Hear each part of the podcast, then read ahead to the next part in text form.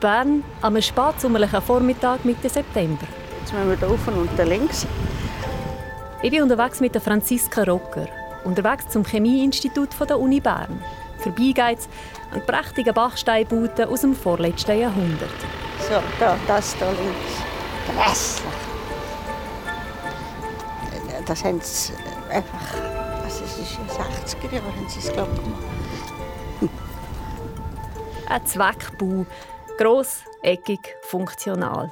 Durch die Fensterfront kann man zum Teil die Labo dahinter erahnen. Kommen Sie, wir werfen noch einen Blick hinein. Nur in den Eingang. Beim Geruch in dem Gang kommen mir sofort Erinnerungen an mein eigenes Chemiestudium in den Sinn. 15 Jahre ist das jetzt her, seit ich selber im Labor mit diesen Chemikalien hantiert habe, die so typisch schmecken. Und an Ethanol erinnere ich mich vor allem. Und an meinen Labormantel, der je länger, je fleckiger geworden ist. Was sind denn für Institute?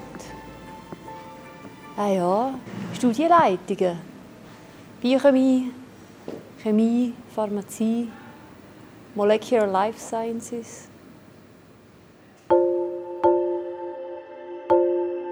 Ich bin auf der Suche nach einer Vorgängerin von mir, der ersten Schweizerin, die in Chemie doktoriert hat. Gertrud Woker hat sie geheissen.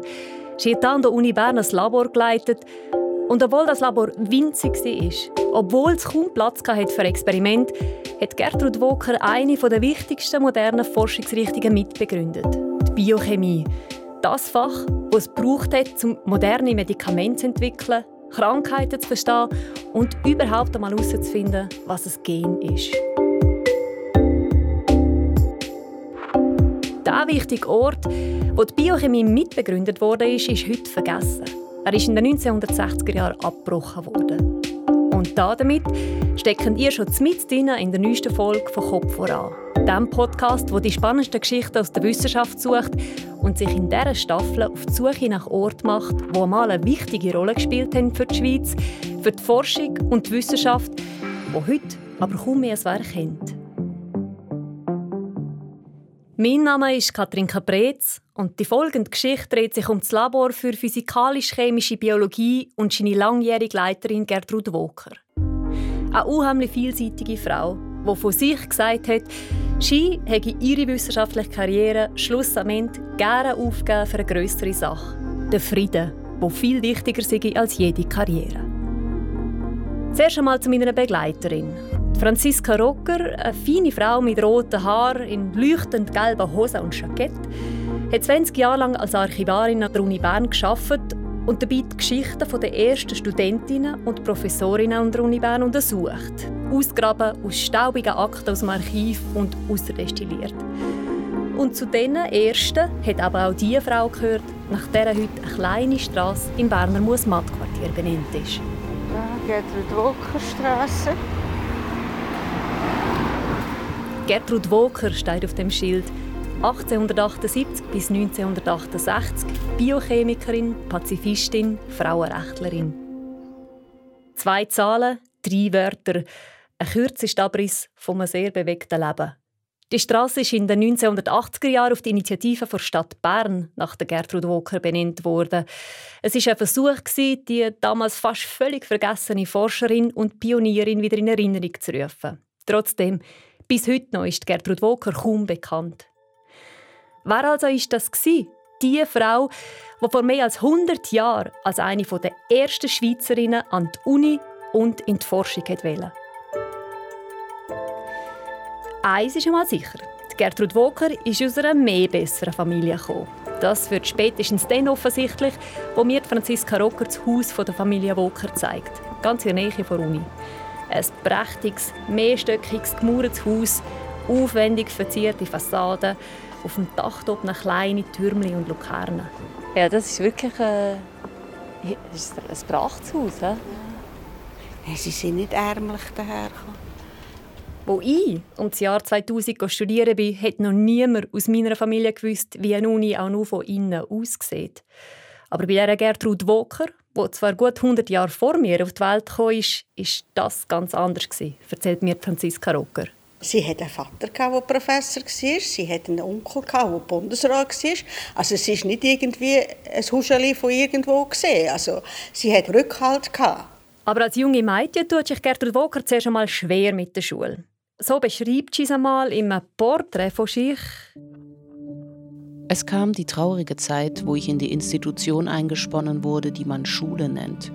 Für allerhand Sachen bekam ich auf die Finger, was mir rätselhaft war.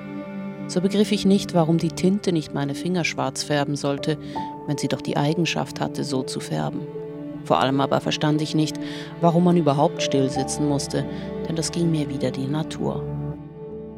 Auswendig lernen, Handarbeit, Kochen lernen, das alles passte Gertrud Walker überhaupt nicht. Aber wo sie dann die Schulbücher von einem Bekannten auslehnt und in der Nacht unter dem Deckbett heimlich anfängt, Geometrie und Mathe zu entdecken, da geht der Knopf auf. Gertrud Walker fährt Feuer für die Naturwissenschaften. Sie macht dann die Matur und im Schnellzugstempo auch noch die Ausbildung zur Lehrerin, weil ein Lehrerdiplom ist ihr Eintrittsbild für ein Studium an der Uni. Kurz vor 1900 haben Frauen in Europa erst in Paris, in Zürich, in Genf und in Bern überhaupt studieren. Aus heutiger Sicht sind die Schweizer Hochschulen darum damals sehr fortschrittlich gewesen. Aber auch aus pragmatischen Gründen, sagt Franziska Rocker. Es war auch nicht so, dass man eine Vernehmlassung gemacht hat unter der Bevölkerung und abgestimmt hat, sondern das hat einfach die Uni beschlossen, die dürfen jetzt kommen. Wir haben einfach gefunden, wir schauen jetzt einmal. Hinter der Idee, dass man auch die Frauen für das Studium zulassen könnte, haben handfeste finanzielle Überlegungen gesteckt. Mehr Studierende, sei es jetzt Frauen oder Männer, hat bedeutet mehr Cash. Sie haben Geld gebracht, weil die äh, Studenten ja müssen zahlen und die Lehrer sind gezahlt worden. Wie mehr Studenten als haben, desto besser. Und auch für das Renommee von einer Uni hätte gegolten, je mehr Studierende, desto besser. Man hat eine grosse Uni hat man an sich als positiv angeschaut. Also, man hätte mehr Institute bauen also um die Jahrhundertwende ist in Bern unglaublich viele Institute gebaut worden. Das hätte man nur können, weil man können auf die vielen, vielen Zahlen hinweisen Gertrud Wocker kommt also an eine boomende Uni. Und auch im Leben dieser jungen Frau geht es recht ab die nächsten Jahre. 1903 mit 25 macht sie ihren Doktortitel und schließt den mit den höchsten Auszeichnungen ab. Hauptfach Chemie, Nebenfächer Physik und Botanik. Und damit schafft Gertrud Walker Gewaltiges. Nicht nur geht sie als eine der ersten Schweizerinnen überhaupt an die Uni Naturwissenschaft studieren, nein, sie schließt auch noch ab mit dem Doktortitel und mit der höchsten Ehrung Summa Cum Laude.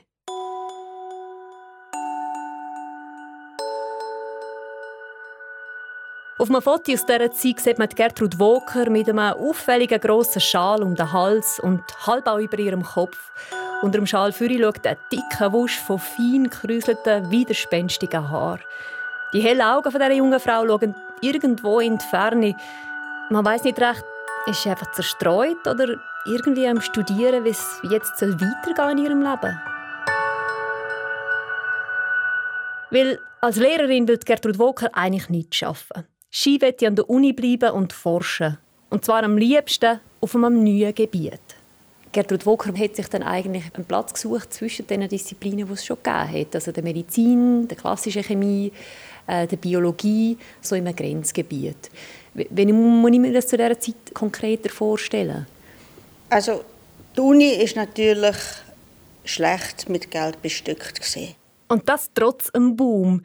Weil damals hat es zum Beispiel noch keinen Nationalfonds gegeben, der die Unis mit Forschungsgeldern unterstützt hat. Und entsprechend hart sind auch ums Geld gekämpft worden, sagt Franziska Rocker. Die Konkurrenz war außerordentlich gross unter diesen verschiedenen Lehrgebieten.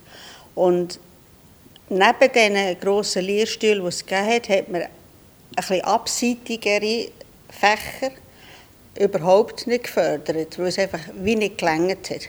Mit in Anführungszeichen abseitigeren Fächern sind damals Forschungsgebiete gemeint neben den grossen etablierten Lehrstühlen, die es schon gegeben hat, zum Beispiel Medizin, Physik oder Biologie. Und eben für so abseitigere, heute würde man sagen neue, ungewohnte Fragen, hat sich Gertrud Walker am allermeisten interessiert. Zum Beispiel dafür, wie das Zellteilung funktioniert oder wie das Gift im Körper wirkt.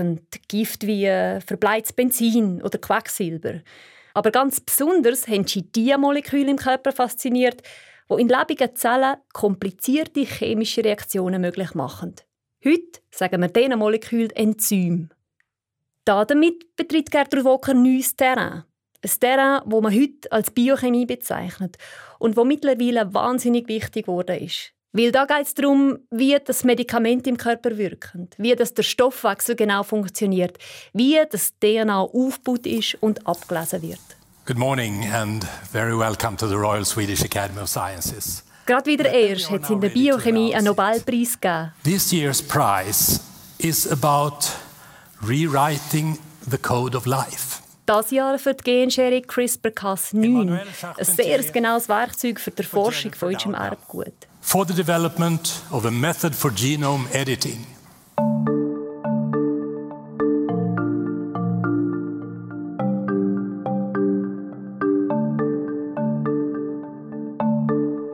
Als ich studiert habe, war die Biochemie längst ein wichtiger Teil der Grundausbildung.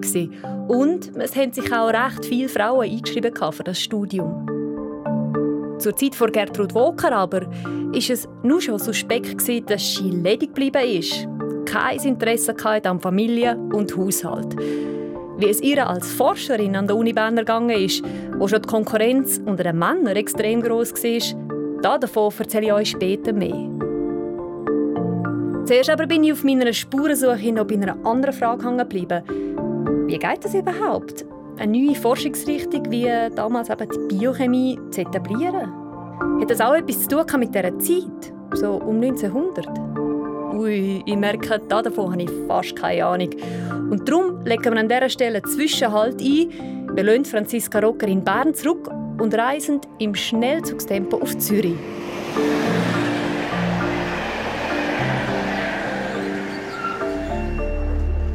Dort ganz in die Nähe von der Uni und ich treffe... Ist mir auch noch in den Sinn gekommen, dass ich das wahrscheinlich machen muss. Ariane Tanner. Sie ist Wissenschaftshistorikerin, ja, genau. hat ihre Doktorarbeit über einen Zeitgenoss von Gertrud Walker geschrieben und hat sich darum sehr genau mit der Naturwissenschaft in dieser Zeit, so plus minus 1900, befasst. Um 1900. Könnten Sie mir vielleicht sagen, was, sind so, was ist so immer um die Jahrhundertwende in Naturwissenschaften? Um 1900 kann man feststellen, dass sich die Fachbereiche und Disziplinen diversifizieren und spezialisieren. Und zu so einem neuen Fachbereich gehören natürlich Gesellschaften, Fachgesellschaften, die sich zusammenschließen. Es gehören auch Begründungen von Journals dazu. Das heißt aber noch lange nicht, dass es einen Lehrstuhl gerade direkt gibt für so einen Fachbereich. Das kommt dann vielleicht verzögert. In den Naturwissenschaften hat es also immer mehr Leute gegeben, die sich für ähnliche neue Fragen interessiert haben. Die haben sich dann in Fachgesellschaften untereinander austauscht oder auch in Artikeln, die in diesen neu gegründeten Fachmagazinen erschienen sind. Und aus dieser Bewegung ausser, sagt Ariane Tanner, sind dann verschiedene neue Disziplinen entstanden, die schon ihrem Namen nach irgendwo zwischen den etablierten Gebieten liegen. Also eine Biochemie oder eine physikalische Biologie oder eine physikalische Chemie. Physikalische Chemie ein wichtiges Stichwort. Das ist ein Bereich der Chemie, wo schon um 1900 ein paar von diesen neuen wichtigen Fragen beantwortet worden sind. Zum Beispiel ist ein wichtiges Grundlagengesetz bewiesen worden, das vorausgesagt hat, wie das komplizierte chemische Reaktionen ablaufen können. Stoffwechselreaktionen in Zellen zum Beispiel. Also das, was abläuft, wenn wir zum Beispiel etwas sehr Feines gegessen haben, das Essen im Magen und Darm zersetzt wird und der Zucker daraus ins Blut und dann in die einzelnen Zellen gelangt. Und dort werden die Zuckermoleküle dann abgebaut, sodass die Zelle daraus halt Energie gewinnt. Ohne solche Reaktionen könnte ein Mensch nicht länger als ein paar wenige Sekunden lang leben. Und yep, das sind genau die Reaktionen, die Gertrud Walker so fasziniert haben. Die Stoffwechselreaktionen brauchen meistens einen biologischen Katalysator, damit sie überhaupt funktionieren.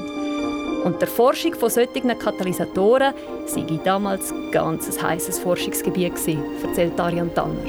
Katalyse heisst ja eigentlich, dass ein sonst unendlich langsam stattfindender chemischer Prozess zwischen Stoff mit Beigabe von einem weiteren Stoff kann enorm beschleunigt werden. Genauso ist das dann auch in der Biochemie beschrieben worden mit der Forschung zu den Enzymen. Dass das Stoffe sind, wo der Körper entwickelt, um nach einem gewissen Prozess physiologische in Gang zu bringen. Solche Katalysatoren gibt es ganz verschiedene. Am besten kennt man wahrscheinlich den, der die Abgase vom Automotor nachbehandeln und weniger giftig macht. Die lebenswichtigen Katalysatoren, die bei chemischen Reaktionen in lebenden Zellen helfen, die erkennt man heute besser unter dem Begriff Enzym.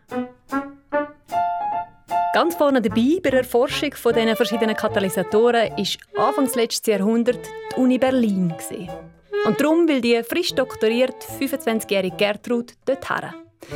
Zwar darf sie dort als Frau nur als Gast in die Vorlesungen und auch nur dann, wenn die Professoren einverstanden sind damit, aber sie kann dort von den wichtigsten Forschern lernen, die eben an Katalysatoren und anderen neuen Fragen am Forschen sind. In dem lebigen und umtriebigen Berlin wird kurz darauf eine andere wichtige Figur auftreten.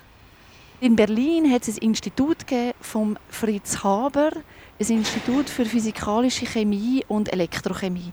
Und der Fritz Haber ist eine ganz wichtige Figur für die Zeit vor und äh, während dem Ersten Weltkrieg. Auch der Fritz Haber interessiert sich intensivst für Katalysatoren. Ihm gelingt es, zusammen mit einem Kollegen mit Hilfe von so einem katalytischen Verfahren Kunstdünger herzustellen. Das klingt jetzt vielleicht nicht wahnsinnig spektakulär, aber die Erfindung ist bis heute unglaublich wichtig für die Landwirtschaft. Auf einen Schlag hat man damals den Felder und den Ächer dank dem Kunstdünger viel größere Erträge abgewinnen und damit eben auch viel mehr Menschen ernähren. Gleichzeitig aber hat der Fritz Haber mit Chlorgas experimentiert. Und eigentlich hat er das entwickelt, was nachher im Ersten Weltkrieg im Giftgaseinsatz zum Zug gekommen ist. Das ist natürlich total letal und hat wahnsinnig viele Schwerverletzte auch gegeben, nebst dem, dass es Tote gegeben hat. Auf das Forschungsgebiet Biochemie, für das sich Gertrud Walker so interessiert hat, ist bald schon der Schatten vom Gaskrieg, von Tod und Verderben gehalten. Wenn wir jetzt sehen, dass Gertrud Walker eine Zeitgenossin ist von Fritz Haber und sie hat auch in Berlin studiert, physikalische Chemie, dann kann man sich auch gut vorstellen, dass sie sich da auch irgendwie muss positionieren muss in dem Feld. Also die nimmt ja das auch wahr was es für eine Ambivalenz hat, so ein junges Forschungsgebiet.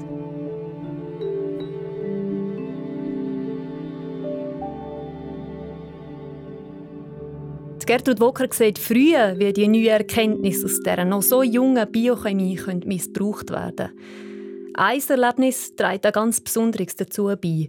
1924 wird Gertrud Walker zusammen mit einer schwedischen Chemikerin in die USA eingeladen an eine Live-Vorführung der modernsten chemischen Waffen, die das amerikanische Militär gerade entwickelt hat.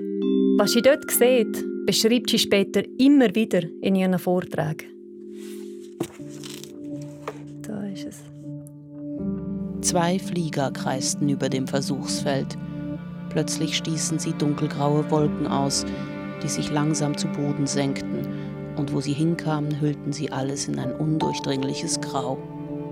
Dann folgte die Demonstration der Wirkung moderner Giftgas- und Phosphorgranaten. Wo sie platzten, ergoss sich ein Feuerregen, begleitet von Wolken weißlich-grauen Rauchs. Etwas weiter entferntere Stellungen wurden durch Gewehre mit Giftgas und Phosphorgeschossen übersät.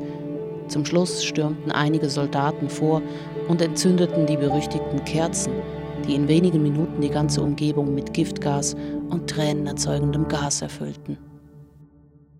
Die verschiedensten Giftgas sind an den eigenen Soldaten getestet worden. Und bei jedem neuen Wirkstoff haben die Soldaten zum Voraus nicht gewusst, ob ihre Gasmaske und Schutzkleidung verheben oder ob sie schwer verletzt werden. Gertrud Walker ist schockiert und wird zur unermüdlichen Warnerin. Ende Ersten Weltkrieg verteilt sie Flugblätter gegen die äh, biologischen Waffen. Sie schreibt nachher in der Zwischenkriegszeit, in den 40er Jahren, in den 50er Jahren, schreibt sie gegen Massenvernichtungswaffen an, gegen den Einsatz von biologischen Waffen. Und das ist also wie eine hohe Kontinuität in ihrem Schaffen drinnen, dass sie durchaus die ganze Ambivalenz und auch die ganze Gefahr und der ganze Missbrauch auch von wissenschaftlichen Erkenntnissen gesehen hat. Zum Beispiel schreibt Gertrud Woker kurz nach dem Besuch in den USA ein sehr erfolgreiches Buch gegen den Giftgaskrieg, wo sie die Wirkungen von den verschiedenen Giftgasen im Körper ganz genau beschreibt und eindringlichst davor warnt, was passieren könnte, wenn man jetzt diese Giftgas mit Kampfflugzeugen kombiniert und im Krieg einsetzen würde. Das Buch landet in den 1930er Jahren auf den Scheiterhäufen der Nationalsozialisten. Zusammen mit gleichgesinnten Frauen gründet Gertrud Woker eine internationale Liga für den Frieden und probiert ab dann irgendwie ihre Arbeit als Wissenschaftlerin und als Friedenskämpferin unter einen Hut zu bringen. Zurück an die Uni Bern, vor das Chemische Institut, das mit Franziska Rocker hergeführt hat. Nach ihrer Weiterbildung zu Berlin kommt Gertrud Woker nämlich zurück auf Bern und hat da zuerst einmal eigentlich recht Erfolg. Sie bekommt eine feste Stelle, wird damit zur ersten Chemiedozentin im deutschsprachigen Raum, allerdings für fast kein Geld. Und vier Jahre später klappt es dann auch mit einem eigenen Labor. Als ich sie zuerst mal angerufen habe, habe ich sie ja gefragt, ob es eben das Labor ja. auch noch gäbe. Das wäre eben da gewesen. Das wäre da gewesen. Was weiß man heute darüber, wie das ausgesehen hat? Ist es wirklich Kind, ein kleines Labor, das also nicht Besonderes war? Ein Tisch drin und da die paar chemischen Sachen. Und was hat sie im Mikroskop hat sie gebraucht? Weiss man sonst noch etwas? Der Bunsenbrenner. Der Bunsenbrenner, das Mikroskop und so ein paar Gläschen. Und ist es ein Labor oder sind es zwei Räume? Also so wie ich es begriffen habe, hat es einfach das kleine Laborräumchen und dann noch so ein Nebenräumchen. Aber es muss ganz winzig sein. Das winzige Labor bekommt Gertrud Woker erst nach vielem, vielem Bitten und Betteln obwohl es eigentlich glasklar ist, dass sie für ihre Forschung auch Experimente machen muss. Experiment zum Beispiel mit Zellkulturen, wo sie bei verschiedenen Temperaturen untersucht und schaut, welche Chemikalien brauchen die zum Leben, welche Stoffe schaden. Aber der Ton ist gesetzt. An der Uni Bern wird Gertrud Woker eine Bittstellerin bleiben. Aus den Briefen zwischen ihr und der Unileitung bekommt man so eine Idee, wie das zu und her gegangen ist. Zum Beispiel, wo es darum geht, dass Gertrud Woker ihr Labor zügeln soll. Durch einfaches Ausmessen meines Labortisches wäre es mir möglich gewesen nachzuweisen, dass dieser in keinem der beiden zum Tausch angebotenen Räume auch nur zur Hälfte Platz gefunden hätte. In anderen Worten, sie hätte aus ihrem eh schon winzigen Labor in ein noch kleineres zügeln sollen. Auch muss sie sich gegen die Vorwürfe wehren, sie ihren Kollegen die besten Studierenden abwerben und immer wieder wird ihr der Professorinnentitel verwehrt. Selbst dann noch, wo sie schon viele Jahre unterrichtet. Erst auf Druck von Kollegen aus dem Ausland bekommt sie schließlich den Titel und schreibt im Dankesbrief an die Unileitung Das Einzige, was mich in allem Glück über die ehrenvolle Beförderung bedrückt, ist die finanzielle Seite. Ich brauche wohl nicht zu sagen, wie dankbar ich wäre, wenn mein fixes Gehalt doch wenigstens auf 3000 Franken festgesetzt würde und ich mit der Beförderung zugleich vom Druck meiner täglichen finanziellen Sorgen befreit wäre. Gertrud Wocker ist also Professorin geworden, ohne die kleinste Gehaltserhöhung.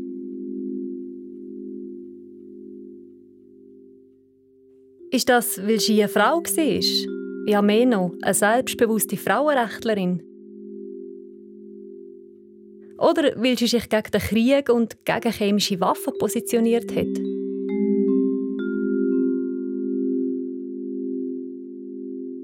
Ich finde in den Dokumenten und Briefen keine eindeutige Antwort. Vermutlich hat beides eine Rolle gespielt. Gertrud Woker hat an der Uni kaum Verbündete gehabt, es recht keine andere Forscherinnen. Und gleichzeitig hat ihr Chef, der Leiter vom Chemischen Institut, die Nationalsozialisten in Deutschland bei der Entwicklung von chemischen Waffen unterstützt. Eine haarsträubende Geschichte. Aber wegen ihrer ständigen Geldsorgen kommen wir jetzt auch noch zu dem Punkt, warum genau dass Gertrud Walker so eine wichtige Rolle bei der Geburt der Biochemie gespielt hat. Nebst ihrem sehr bescheidenen Lohn von Uni muss sie aber immer auch noch sonst wie Geld verdienen. So kommt es, dass sie zwischen 1906 und 1931 ein vierbändiges Grundlagenwerk schreibt, wo so ziemlich alles zusammenfasst, was zu dieser Zeit über die neu erforschten Katalysereaktionen bekannt war. Es wird ein Standardwerk und Gertrud Woker bekommt viel Anerkennung für die riesige Arbeit und ihr fachliches Know-how, das dort steckt. Die Anerkennung kommt vor allem aus dem Ausland. Daheim an der Uni Bern tut man sich hingegen schwer. In den 1930er Jahren, also rund 20 Jahre nachdem Gertrud Woker mit ihrer Pionierarbeit angefangen hat, werden dann schließlich auch an anderen Hochschulen in der Schweiz die ersten biochemischen Institute und Professuren eingerichtet, zum Beispiel in Genf und an der Uni Zürich. Gertrud Woker wird 1951 pensioniert und engagiert sich ab dann voll und ganz für den Frieden und für die Frauenrechte. Als unerbittliche Pazifistin geraten sie dann auch ins Visier der Schweizer Behörden. Die legen den Fischen an über Gertrud Woker und überwachen sie noch bis ins höhere Alter. Sie stirbt schließlich kurz vor ihrem 90. Geburtstag. Würde sie heute aber noch leben, dann wäre sie wohl immer noch engagiert und unbequem und wäre an dem Tag, Mitte September, wo ich mit der Franziska Rocca zu Bern unterwegs war, vielleicht auch auf dem Bundesplatz anzutreffen. Wie diese Gruppe da. Es sind Klimaaktivistinnen und Aktivisten, die während der Herbstsession den Bundesplatz besetzt haben. Der ganze Platz sieht ein bisschen aus wie ein Festivalgelände, wenn auch sehr ein sauberes und ein aufgeräumtes. Überall verteilt auf dem Platz sieht man Leute miteinander diskutieren. Mehrheitlich Jüngere mit Älteren. Am Diskutieren über den Klimawandel und wie dringend das es wäre, dass die Politik mehr dagegen unternimmt. Ich lasse mir noch mal alles durch den Kopf gehen, was ich an dem Tag über Gertrud Woker gehört habe. Und frage mich, ist der Klimawandel eine ähnlich dringende Gefahr wie die beiden Weltkriege, die Gertrud Woker miterlebt hat? Die Chemiewaffen, von denen sie so vehement gewarnt hat? Ist der Klimawandel die Gefahr, die heute von den Wissenschaftlerinnen und Wissenschaftlern verlangt, dass sie politisch werden? Ja, also ehrlich gesagt, mir nimmt es schon mega Wunder, wie Gertrud Wocker das gefunden hätte.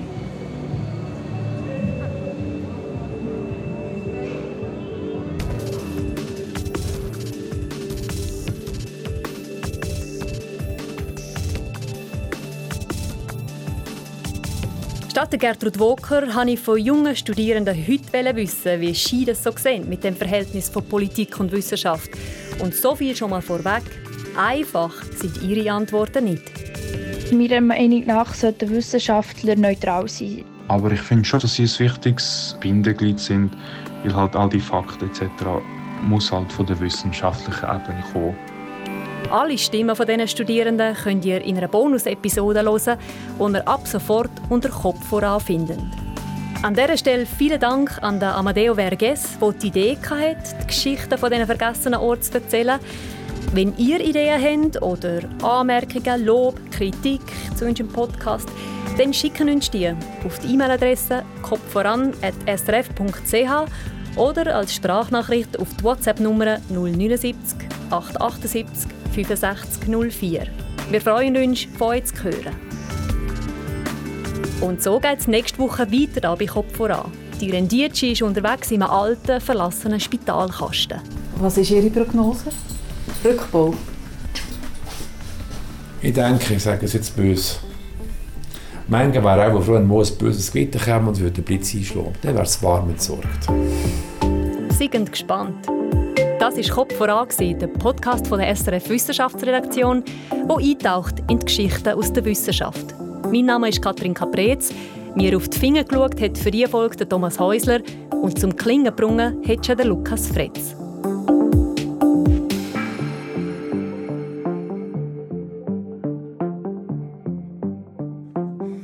Ja, ja. Ich noch mal ein bisschen weiter vorne einsetzen. Und damit schafft Gertrud Woker Gewaltiges. Nicht nur ist sie eine der ersten Schweizerinnen, die überhaupt Chemie studiert, sie macht auch einen Doktortitel mit dem höchsten Abschluss Cum sum laude.